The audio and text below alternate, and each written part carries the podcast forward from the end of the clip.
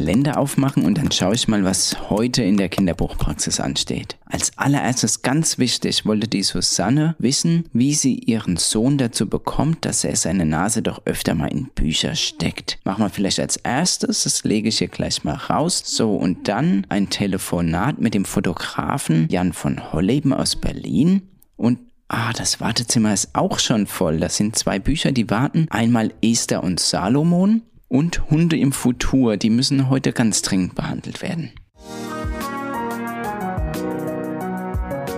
Die Kinderbuchpraxis mit Mr. Ralf und Dr. Stefan. Stefan, Stefan, wir haben ja? Post bekommen in unser E-Mail-Postfach kinderbuchpraxis.mvb-online.de. Susanne hat uns geschrieben, sie möchte gerne ein Rezept. Mhm. Und ihr Problem ist, sie hat zwei Kinder, zwei Jungs und der Größere ist in der dritten Klasse. Welches Alter? Dritte Klasse. Okay. Dritte Klasse, so neun. Neun. Mhm. mhm. Und sie liest viel vor, Bücher lesen gehört dazu, aber der Junge ist ganz typisch einfach zu faul zum selber lesen. Ja, was heißt ganz typisch? Das sind ja hier Geschlechtervorstellungen, ja. äh, das hab, nur, naja, okay. Ich habe das ein oder andere Mal gehört, das kommt vor. Mhm. Und jetzt fragt sie, gibt es da irgendein Rezept? Können wir was empfehlen? Wie schafft sie es, dass der junge Mann doch auch mal von alleine zum Buch greift, weil selber lesen kann er. Er liest seinem kleinen Bruder auch schon mal was vor, das kann er auch. Mhm. Ich glaube, das ist doch ein klassisches Motivationsproblem, was man bei Jungs häufiger mal hat. Die könnten eigentlich lesen, aber haben keine Lust und verdatteln die Zeit lieber oder man muss sie irgendwo packen können. Ich weiß, das ist immer ganz hartnäckig. Es gibt ganz viele Gegenangebote natürlich, in die, auch schon in dem Alter, das stimmt. Ich frage bei solchen Situationen ganz gern zurück, ähm, wie die Kinder die Eltern erleben, nämlich äh, wann sehen sie ihre Eltern mal lesen. Und häufig ist es tatsächlich so, dass die Eltern zum Buch greifen, da sind die Kinder dann schon im Bett, weil dann sagen die Eltern, oh, da haben wir Zeit, da haben wir Ruhe, das ist schön, ähm, haben aber dann die klassische Situation, dass das Kind leider äh, die Eltern mit dem Buch in der Hand erwischt. Also die Wichtigkeit des Buchs, die fehlt dann oft. Ähm, dass das Kind sagt, naja, so Buch, so wichtig ist es nicht. Hier scheint es allerdings so zu sein, ähm, dass die Wichtigkeit durchaus erkannt ist, weil das Schöne ist ja, dass der kleinere, ähm, nee, der ältere, dass der dem kleineren Bruder ja vorliest. Also können tut er's. Ja klar, das wurde ja auch gesagt und ähm, er macht es auch ganz gut, hat steht in der Frage. Aber es ist wirklich so dieser Moment zu sagen, jetzt ziehe ich mich mal selber mit einem Buch zurück oder lese selber, ohne dass jemand dabei ist oder er es vorgelesen bekommt. Und ich glaube, da muss man vielleicht an der Motivation auch noch ein bisschen schrauben, noch mal gucken. Es gibt ja auch, also wenn sie sagt, Crack und so ein Comic-Roman noch einen Schritt weiter zu gehen und auch Comics für Kinder zu nehmen. Da ist vielleicht ein bisschen weniger zu lesen, da sind da trotzdem spannende Geschichten drin. Das könnte vielleicht noch mal so ein, so ein könnte Punkt sein. Was auch hilft, ist immer wieder mal, dass auch Eltern sich vorlesen lassen. Also, weil ähm, es ist ja was, ähm, wo er zeigen kann, er kann schon was. Ähm, das ist nie schlecht. Also gegenüber dem älteren, äh, gegenüber dem, dem kleineren Bruder liest er ja auch vor. Ähm, er hat so eine Selbstbestätigung und kann zeigen, was er kann. Das könnte er gegenüber den Eltern auch machen. Das wäre eine Möglichkeit. Eine zweite ist auch noch äh, ganz beliebt, wenn man nämlich abends ähm, dann ein Buch hat und dann gibt es eine spannende Stelle. Ähm, und die Eltern hören in dem Moment auf zu lesen, wo im Film nennt man das den Cliffhanger, wo es so richtig spannend wird. Und wo man sagt, ach, na, jetzt wird's da noch so richtig spannend, aber ich glaube, das ist, vielleicht ist es jetzt ein bisschen zu viel ähm, äh, für heute Abend und ähm, naja, ähm, da können wir ja morgen weiterlesen. Oder ähm, wenn du willst, kannst du ja noch mal zehn Minuten kannst du noch lesen ähm, und ich gehe schon mal runter. Ähm, dann ist es in vielen Fällen, dass dann doch, das, das will man dann wissen, was diese Spannungskurve, das erhält man dann ähm, nicht aus. Und dann wird wieder zum Buch gegriffen und dann liest man das Kapitel noch.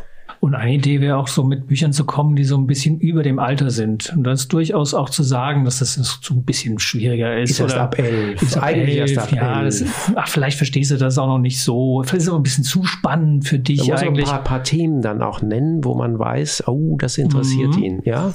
Also das, da kann man Jungs, glaube ich, auch so ein bisschen aus der Reserve kitzeln, dass man so ein bisschen was Verbotenes oder ein bisschen was, ah, ah, das wollen die ja vielleicht gar nicht wirklich, jetzt habe ich aber erst recht Lust, das zu lesen. Ja, Könnte ja. ja. auch so ein Ansatz sein. Und die Möglichkeit Sachbuch. Also lesen bedeutet ja nicht nur Romane mhm. lesen mhm. und Erzählungen und Geschichten, sondern durchaus auch Sachbücher.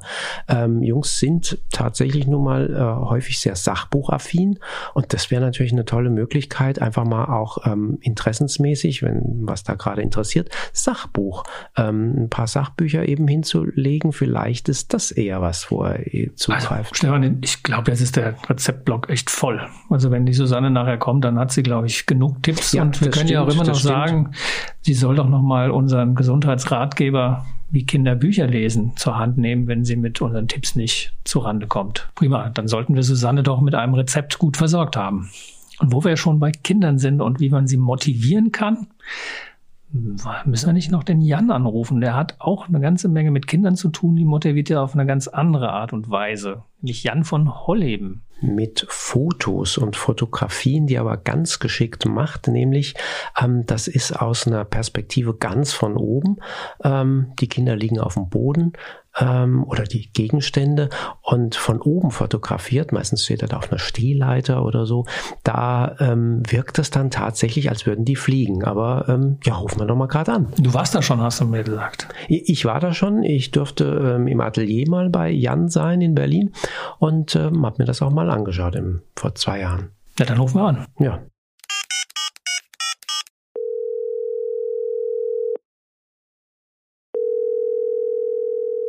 Jan von Holleben, hallo. Hallo, lieber Jan, hier ist der Stefan. Und der Ralf. Hallihallo. Aus Hallo, der Kinderbuchpraxis. Wo, wo, erwischen, wo erwischen wir dich jetzt gerade? Hier äh, kurz außerhalb von Berlin bei Spandau in der Datsche. Ach, wunderbar. Da wären wir jetzt das eigentlich auch gerne. Das Wochenende produktiv zu verbringen. Da ist wahrscheinlich schon alles grün und es blüht, ähm, oder? Die Apfelbäume ja. fangen an. Wunderbar. wunderbar. Alles, also seit dieser Woche ist es wirklich grün. Ja, Jan, du bist ähm, ein bekannter Fotokünstler und ähm, außerdem bist du auch Admiral. Also ich meine, die äh, Familie derer von Holleben ist ja ein altes Adelsgeschlecht ne? und du ein Spross dieses altes Adelsgeschlecht, aber du bist dazu noch Admiral. Wie bist du Admiral geworden?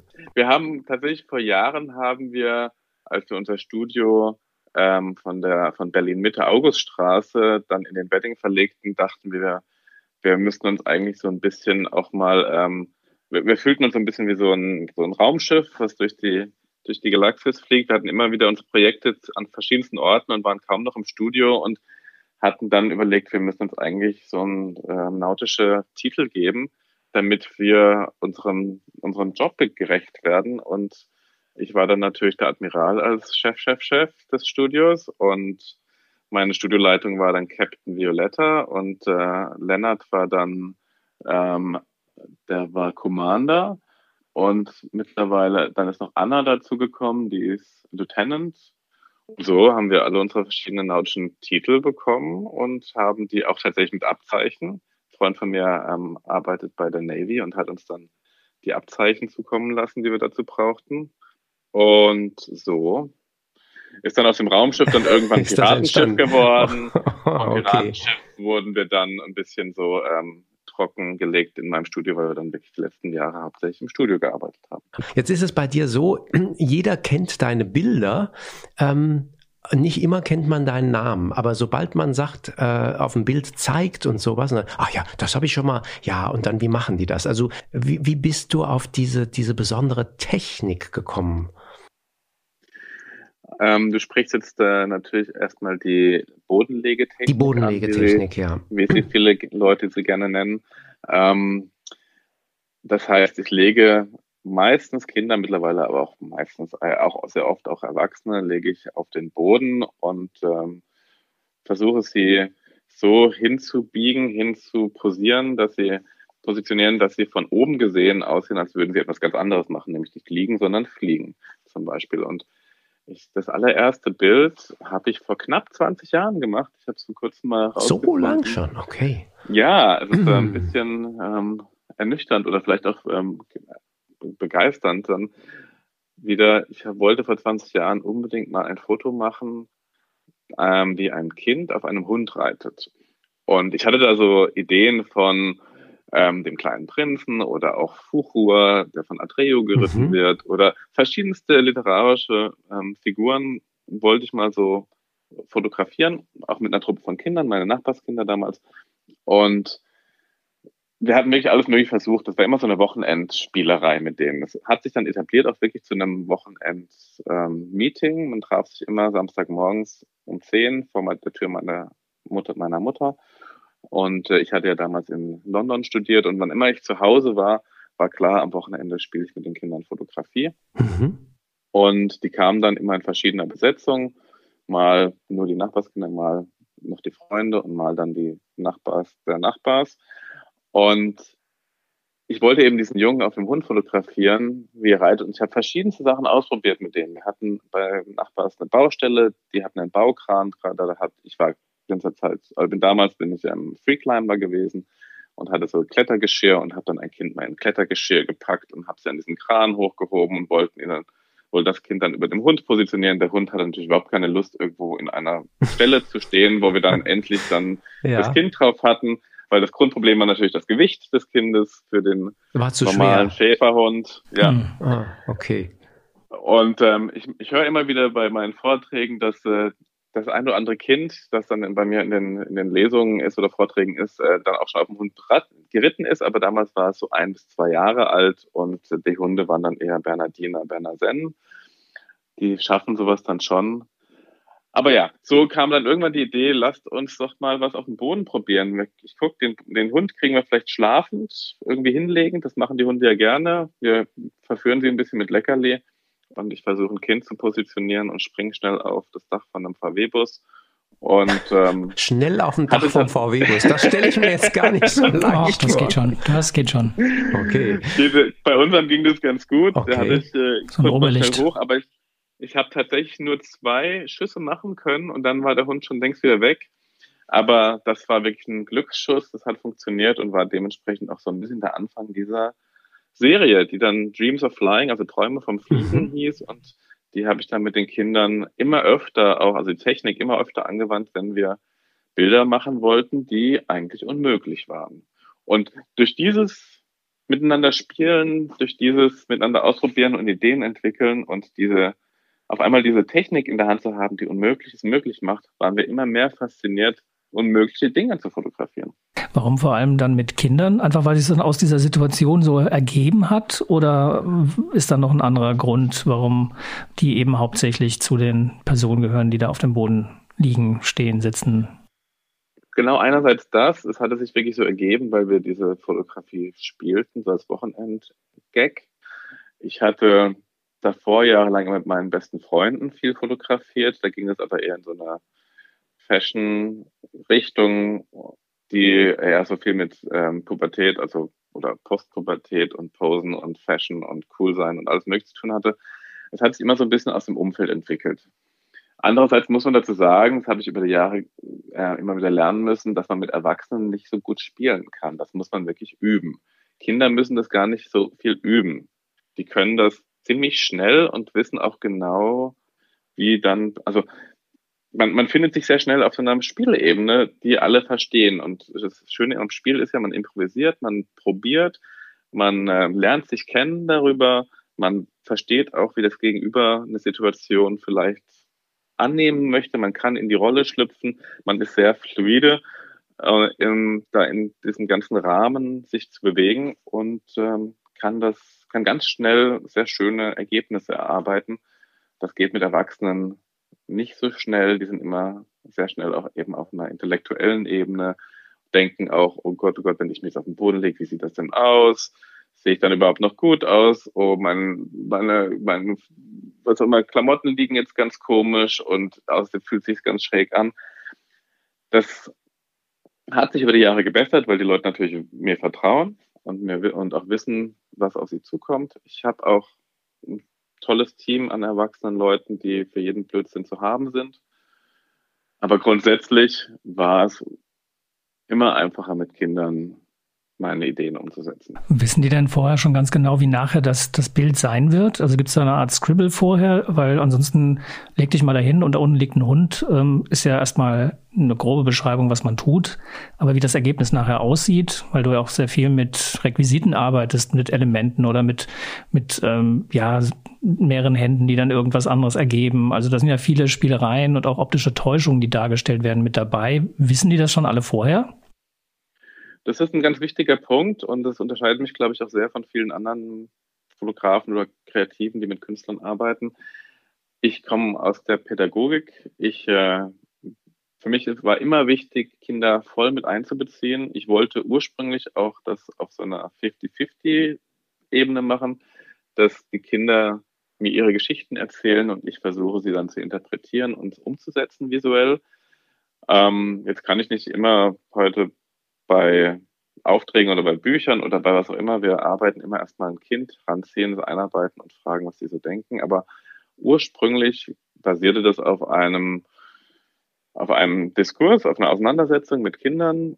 Ähm, was wollen wir denn heute machen? Erzählt mir mal eine Geschichte, was hättet ihr Lust? Und dann kamen sehr oft auch literarische oder ähm, Referenzen aus, aus dem Film, mit denen wir alle was um, anfangen konnten und haben dann gemeinsam so eine Geschichte gesponnen. Und wichtig war dabei natürlich immer auch ein, ein Block mit, mit einem Bleistift und was zu skizzieren, damit alle gleich wussten, wir arbeiten ja auf einer visuellen Ebene, was das bedeutet. Und der Diskurs, diese Auseinandersetzung mit den Kindern am Anfang war immer ganz, ganz wichtig, weil die Kinder dann sofort wussten, um was es geht und eben sich nicht überraschen lassen mussten, was hatten der mit uns vor. Und das hat immer eine große Vertrautheit geschaffen, aber auch eine große Kompetenz im Inhaltlichen, weil die Kinder dann einfach auch mitbestimmen konnten und auch mitentscheiden konnten. Oder einfach noch besser, also das, das Bild auch prüfen konnten und sagen konnten, na, also das verstehe ich jetzt nicht. Warum ist da jetzt oben noch ein Fuß im Bild? Oder müsste das nicht eigentlich äh, eine andere Farbe sein? Das ist doch viel passender. Superman hat doch eine ganz andere Farbe. Oder so. Also das Gespräch war schon wichtig. Das ist heutzutage immer noch so, dass ich die Kinder einführe in das Thema, aber dass ich natürlich mit meinen Kunden oder mit meinen Ideen oder mit den Lektoren schon längst vorgespielt habe, was wir für Geschichten erzählen wollen. Und dann ist diese Arbeit mit den Kindern eher eine Einarbeitung und auch ein bisschen eine Frage, eine, ein Gespräch über das Thema. Wobei ich dich als sehr offen erlebt habe. Also das heißt, wenn die Kinder Ideen haben, und das haben sie ja manchmal, oder man könnte das so oder so, oder manches denkt man ja auch, dass es funktionieren könnte und es funktioniert dann doch nicht, oder wo du auch sagst, hm, nee, das sieht auch nach dem 13. Bild irgendwie noch nichts aus. Ähm, und dass du da sehr offen bist für die Ideen der Kinder. Das auf jeden Fall. Und ich merke auch, dadurch, dass ich ja mit den Kindern, mit denen ich arbeite, dass sie meistens auch die Zielgruppe sind für die Bilder, dann auch gleich schon Spezialisten im Boot habe, die sagen können, das Bild gefällt ihnen super oder es gefällt ihnen gar nicht. Und wenn es ihnen gar nicht gefällt oder wenn sie Kritik daran äußern, können wir das direkt einarbeiten und ich muss nicht ein Bild machen und nachher hoffen, es funktioniert. Insofern ist es schon ganz wichtig, dass das Feedback kommt. Und ich glaube, es ist auch noch wichtig zu verstehen, die Kinder, mit denen ich arbeite, werden nicht als Modelle behandelt, sondern sind eigentlich wirklich, sage ich mal, Kreative. Schauspieler, Kreative, mhm. die, die ihren Input mit reinbringen müssen und die auch nur das mitmachen, wo sie auch Lust zu haben. Also ich habe oft eine größere Gruppe von Kindern und nicht jeder hat Lust, jetzt den Peter Pan zu spielen oder mhm. nicht jeder hat Lust, ähm, jetzt ähm, irgendwie den King Kong zu spielen oder sowas, sondern das wird dann, dann so ein bisschen aufgeteilt, jeder sucht sich eine Rolle raus und die hat er sich dann auch rausgesucht. Das ist ein, ein ganz großer Unterschied zum, zum Model stehen, die ja eigentlich kommen und was machen müssen. Ich fand die Kinder, die ich bei dir erlebt habe, auch sehr selbstbewusst. Also die haben sich so nicht die Butter vom Brot nehmen lassen und also die waren, die hatten ein, ein sehr gesundes Selbstbewusstsein. Ja, ja doch. Also das, das finde ich auch ganz wichtig ich merke, wenn die Eltern zu sehr involviert sind in der Arbeit, die ich mit den Kindern mache, dann, ähm, also Kinder, Eltern müssen sowieso raus aus dem Studio, wenn wir anfangen aus, zu arbeiten. Aus gutem Grund. aus gutem Grund, weil es, ähm, wir arbeiten und nicht die, ich mit den Eltern über die Kinder, das geht meistens nicht, sondern ja. ich muss schon auch mit denen direkt arbeiten. Und ähm, wenn ich merke, dass die Eltern zu sehr engagiert sind und wollen, dass ihre Kinder bei mir mitspielen und die Kinder haben eigentlich gar keinen Bock, weil sie lieber rausgehen wollen und äh, reiten wollen oder im Dreck wühlen, was auch immer, gibt es genug Kinder, ähm, dann versuchen wir das auch irgendwie zu gucken, dass wir das nicht so ausreizen, sondern dass wir gucken, wie lange hat das Kind Lust mitzumachen und dann sagen wir den Eltern, komm, danke, das war jetzt wunderbar, aber ich glaube, die wollen lieber rausspielen. Wie findest du die, die Models? Ähm, besonders gute Chancen hat man natürlich, wenn man zurzeit in Berlin ist, weil ich hier ansässig bin. Und ich habe aber auch schon oft Projekte dann mit Schulklassen irgendwo anders gemacht. Mhm. Aber natürlich, wir haben eigentlich ursprünglich immer ähm, so dieses Hören und Sagen als, als bestes Netzwerk gehabt, dass wir, wenn wir ein Projekt machen wollten, wie zum Beispiel jetzt ähm, aktuell auch wieder das, das Politikbuch, was jetzt demnächst rauskommt, das mhm. sind einfach Freunde von Freunden. Wir haben ähm, über Facebook, über Instagram, über verschiedene soziale Medien, ähm, über Newsletter, den ich ja mache, einfach gefragt, wer hat Lust an einem Projekt teilzunehmen. Und äh, wir machen ein Buch zusammen und wir brauchen Kinder im Alter zwischen acht und zwölf Jahren. Jungs, Mädchen, jede Kultur willkommen. Ähm, wer hat Lust? Und dann melden sich natürlich auch eher engagierte Kinder. Also Kinder, die auch ein bestimmtes Selbstbewusstsein haben und auch Lust haben und meistens auch schon meine Arbeiten recht gut kennen. Ähm, jetzt gibt es ja dabei auch so ein paar Themen, wo man sagt, oh, die sind ein bisschen heikler. Also ich habe zum Beispiel dieses Kriegen das eigentlich alle, dieses, dieser Pubertätsratgeber, dieses Pubertätsbuch, das haben vielleicht mhm. schon viele mal gesehen mit dem Titel. Es sind ein Junge und ein Mädchen nebeneinander und das Mädchen zum Beispiel hat so große Blüten auf dem, dem Oberkörper. Ähm, der Junge hat, glaube ich, Moos oder irgendwas Grünes, ähm, so als, als Bartwurf, Bartersatz. als Bartersatz. Mhm. Das ist natürlich jetzt schon ein Thema, wo man sagt, hm, ähm, da muss man Kinder vielleicht noch ein bisschen mehr davon überzeugen, ähm, mitzumachen, weil also, also mutig sein. Ja, sich selber mit dem Thema Pubertät auseinandersetzen, da hat man vielleicht selber schon genug zu tun und das Ganze jetzt auch noch zu visualisieren in so einer Fotogeschichte ist vielleicht noch mal ein bisschen mehr Überwindung als auf dem Hund zu reiten. Klappt das auch in der gleichen Art und Weise, wie du gerade erzählt hast? Sind die da auch mit ja, dabei und sagen, das funktioniert super, kein Problem, mache ich? Das ist tatsächlich ein bisschen heikler gewesen, auf jeden Fall mal in der Entstehungsphase. Ähm, wir haben das zweigleisig gemacht damals. Ich hatte einmal mit einer Schulklasse zusammengearbeitet. Der Lehrer hatte sich mal vor Zeiten bei mir gemeldet, dass er Lust hätte, mal ein Projekt mit seiner Klasse zu machen. Und als dann diese Idee kam, dachte ich, Mensch, den frage ich jetzt. Der war auch gleich Feuer und Flamme. Musste natürlich mit den Eltern erstmal sprechen, dass es überhaupt in Ordnung ist. Aber das hat alles wunderbar geklappt, weil aber auch von dem Lehrer schon ein Grundvertrauen da war, auch ein Grundinteresse.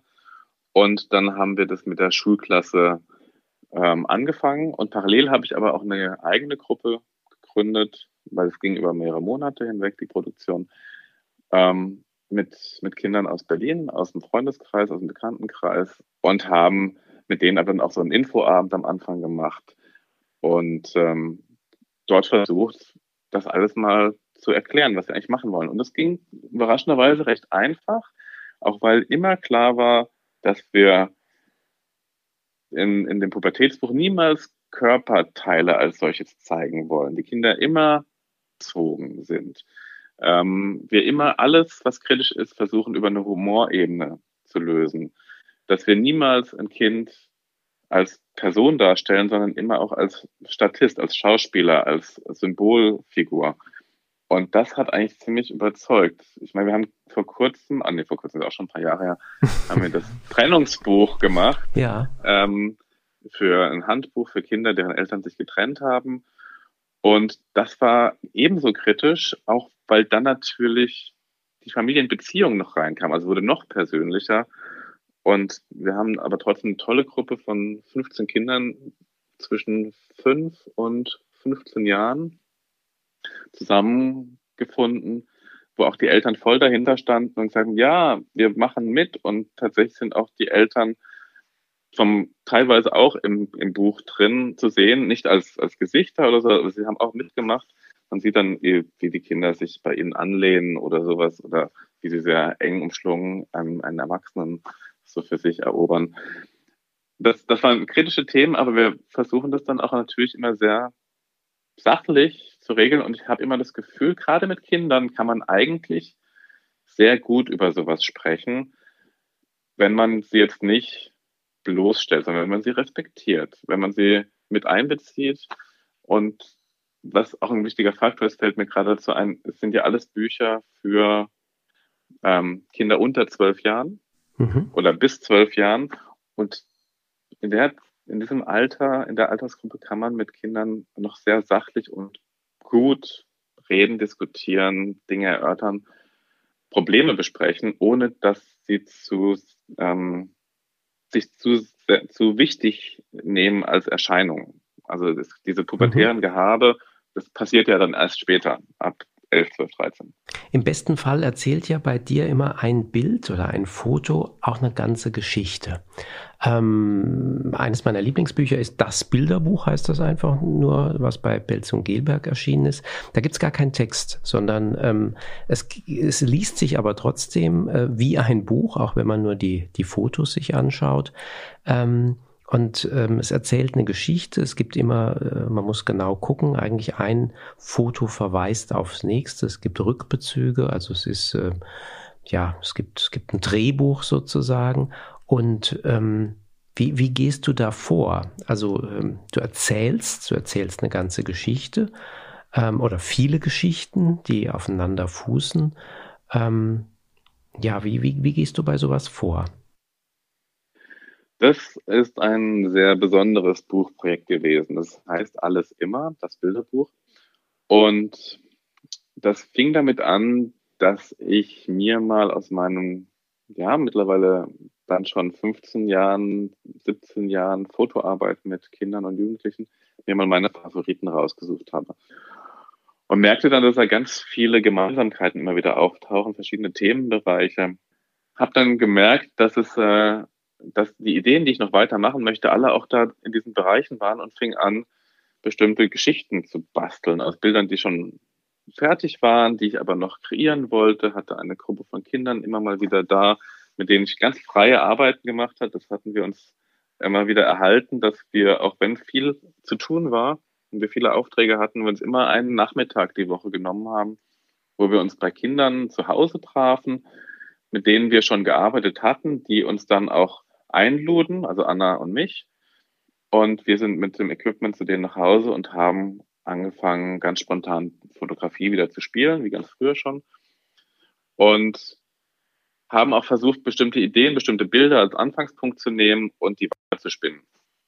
Und so sind dann wirklich im Laufe eines Jahres ganz viele Bilder entstanden und die wurden dann nachher in fast monatelange Arbeit, kann man schon sagen. Diese drei, vier Monate saß ich da dran, immer wieder so zusammengestückelt und dann hat wieder etwas gefehlt, dann haben wir wieder neu fotografiert und haben so ein bisschen einen, ein Puzzle zusammengestellt, fertiggestellt, was ich vor 15 Jahren vielleicht angefangen habe und was ich aber auch so ein bisschen zu Ende führen wollte, um wenigstens mal so ein, so ein Magnus Opus ähm, ein, ein Querschnitt deines Schaffens. Ein, mhm. ein, Querschnitt meines Schaffens ähm, zu haben, was irgendwie auch mal für einen Außenstehenden Sinn macht und nicht immer nur so punktuelle Bilder sind. Das Wichtige ist für mich ja auch immer wieder, dass der Diskurs zwischen Kindern und Erwachsenen stattfinden kann. Und das finde ich kann auf einer Bildebene oft viel schneller, weil jeder ein Bild anders liest als einen Text, der vielleicht vorgelesen wird. Also apropos alles und für immer, noch nicht für immer, aber für alles, für alle, für alle Zielgruppen. Auf der einen Seite sind das ja Kinderbücher, du hast ja schon gesagt, gerade für die bis zwölf, wo man das auch gut umsetzen kann. Auf der anderen Seite arbeitest du aber auch für Magazine, für Titel, für Editorial-Geschichten. Wie unterscheidet sich denn die Arbeit für Kinderbuchprojekte von denen für einen Titel beispielsweise? Bist du da genauso frei ähm, in deiner Arbeit? Nein, das sind immer graduelle Unterschiede. Ich habe gemerkt von Anfang an, als ich dann mit Dreams of Flying, also Träume vom Fliegen, berühmt wurde und ähm, über die Blogs damals, das war 2004, 5, 6, über die Internetblogs irgendwie zu ziemlich schnellem Fotoruhm gelang, dann kamen Aufträge und ich war aber eigentlich gar nicht bereit, als Fotograf irgendwie kommerziell zu arbeiten. Ich warte, wollte nicht Fotograf werden. Ich habe das ja eher, ich hatte ja Theorie und Geschichte studiert. Ich wollte eher intellektuell mich mit Fotografie auseinandersetzen. Hatte eine Fotoorganisation, die ich gegründet hatte, in der ich andere Fotografen ähm, unterstützte. Mhm. Und musste dann ziemlich schnell einfach mal, oder entschieden mich ziemlich schnell jetzt einfach mal zu sagen, okay, dann bin ich jetzt auch mal Fotograf, warum nicht? Und musste aber für mich rausfinden, was macht es aus? Und genau das war so die, die schwere Arbeit herauszufinden, warum wollen die Leute alle Fotos von mir? Weil ich habe ja immer nur irgendwas gespielt. Ich habe noch nie einen Auftrag gemacht. Mir hat noch nie jemand gesagt, mach das für unseren Titel. Was muss ich alles wissen für einen Titel? Mhm. Und habe mich am Anfang, ähm, war ich etwas verloren in der großen Industrie und merkte aber mehr und mehr, dass das freie Spielen ein ganz wichtiger Aspekt ist. Und das musste ich mir erhalten. Und musste auch gucken, wenn jemand von mir ein bestimmtes Bild wollte, wie ein Cover oder wie auch, ich mache ja auch Werbung, ähm, wie ein Werbebild. Da sind ja so viele andere Ideen noch mit inkludiert. Ähm, also Kreativdirektoren, Artdirektoren, Kunden, ähm, Bildredakteure, Artbuyer, alles Menschen, die eine Meinung zu einem Bild haben. Das klingt dass schwierig. Immer, ja, dass man immer wieder gucken musste, dass man den Freiraum behält und dann etwas erarbeitet. Für viele Kunden war ich dann auch nicht äh, so passend, weil sie merkten, sie müssen es noch viel mehr kontrollieren.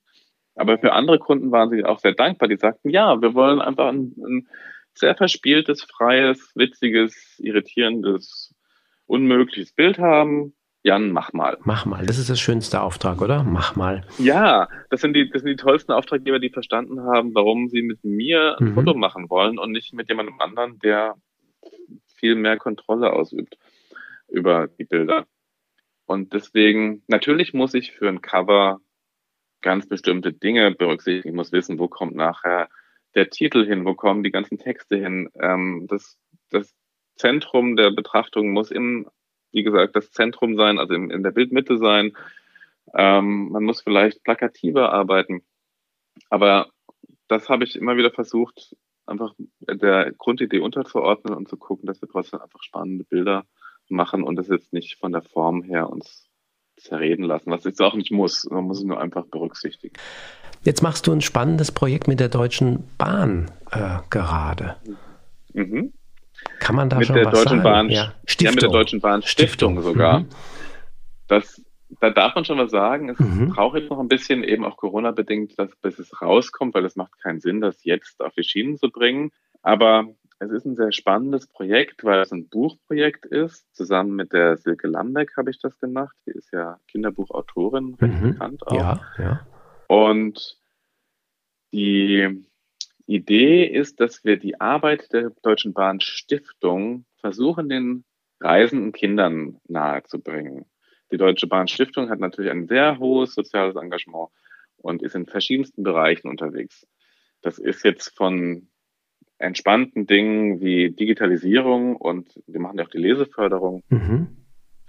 bis hin aber auch zu Obdachlosigkeit und ähm, humanitäre Hilfe und die Bahnhofsmission ist wichtig und sie kümmern sich aber auch um Depressionen bei Kindern und Jugendlichen. Ah, mhm. und es gibt noch das DB-Museum und es gibt auch verschiedene Dinge, die die Deutsche Bahnstiftung ähm, beackert und bearbeitet. Die man aber nicht so kennt eigentlich. Die man gar nicht so kennt. Und das sollten wir alles in ein Sachbuch bringen, was aber auch ein Kinder, eine Kindergeschichte sein soll, die man vorlesen kann. Und deswegen wurde es eine sehr spannende Zusammenarbeit, die jetzt auch wirklich sehr intensiv und lange lief. Es ist tatsächlich für die Reise zum Lesen. Wir haben verschiedene Kapitel drin. Mhm. In jedem Kapitel wird auch ein anderer Bereich der ähm, Stiftung beleuchtet. Und das Ganze ist aber eine große Geschichte, die Silke wirklich wunderschön zusammengedichtet hat äh, von äh, zwei Geschwistern, also von Geschwistern, einem Jungen, einem Mädchen, Johnny und Flora. Und die fangen eine Reise an am Berliner Hauptbahnhof und auf dieser Reise finden Sie, treffen Sie ganz, ganz viele verschiedene Situationen, in denen dann auch die Arbeit der Deutschen Bahnstiftung zu erkennen ist.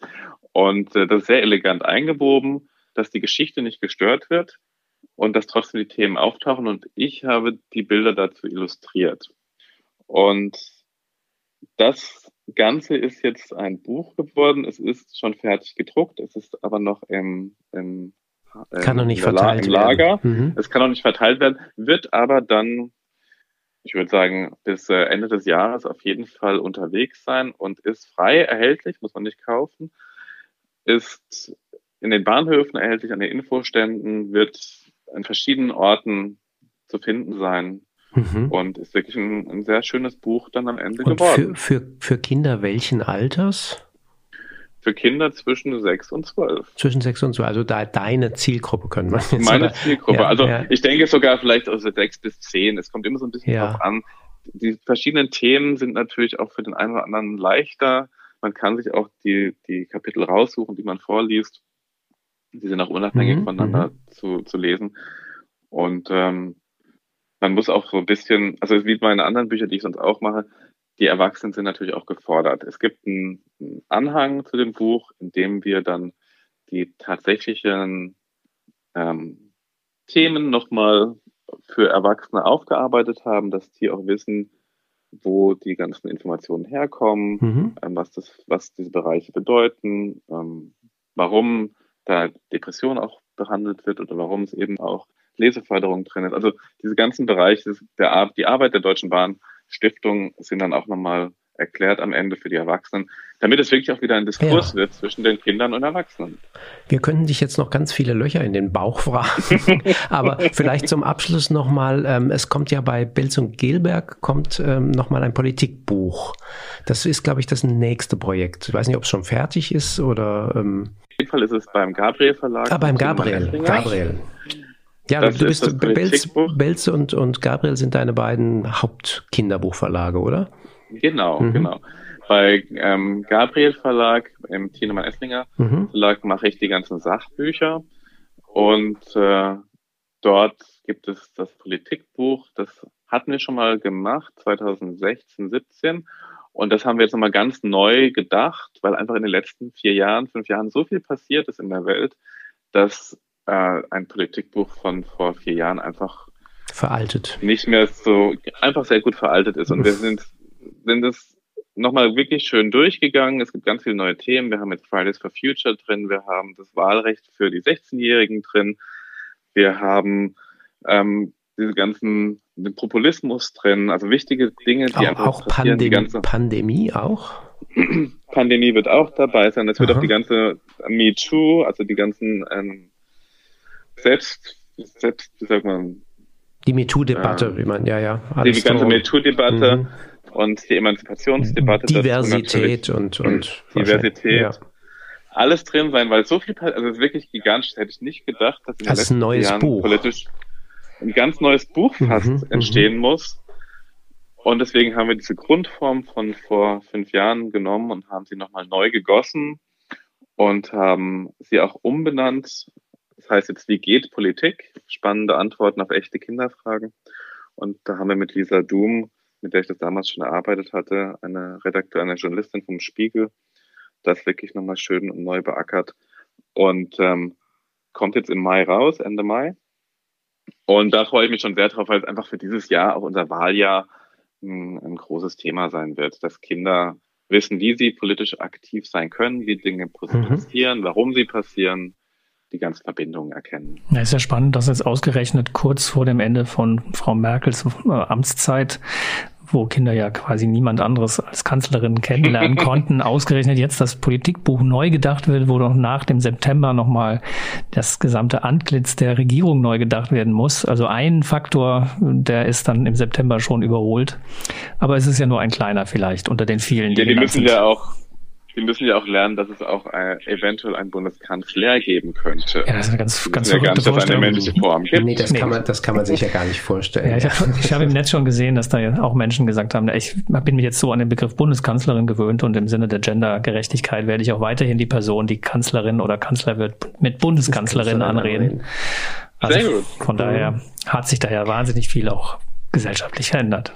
Ja, vielen Dank, dass du dir die Zeit genommen hast. Ähm, vielleicht kannst du jetzt noch Kirschblüten fotografieren rund um die Datsche oder ähnliches. Ich weiß nicht, was sich gerade tut oder ob es in Strömen regnet.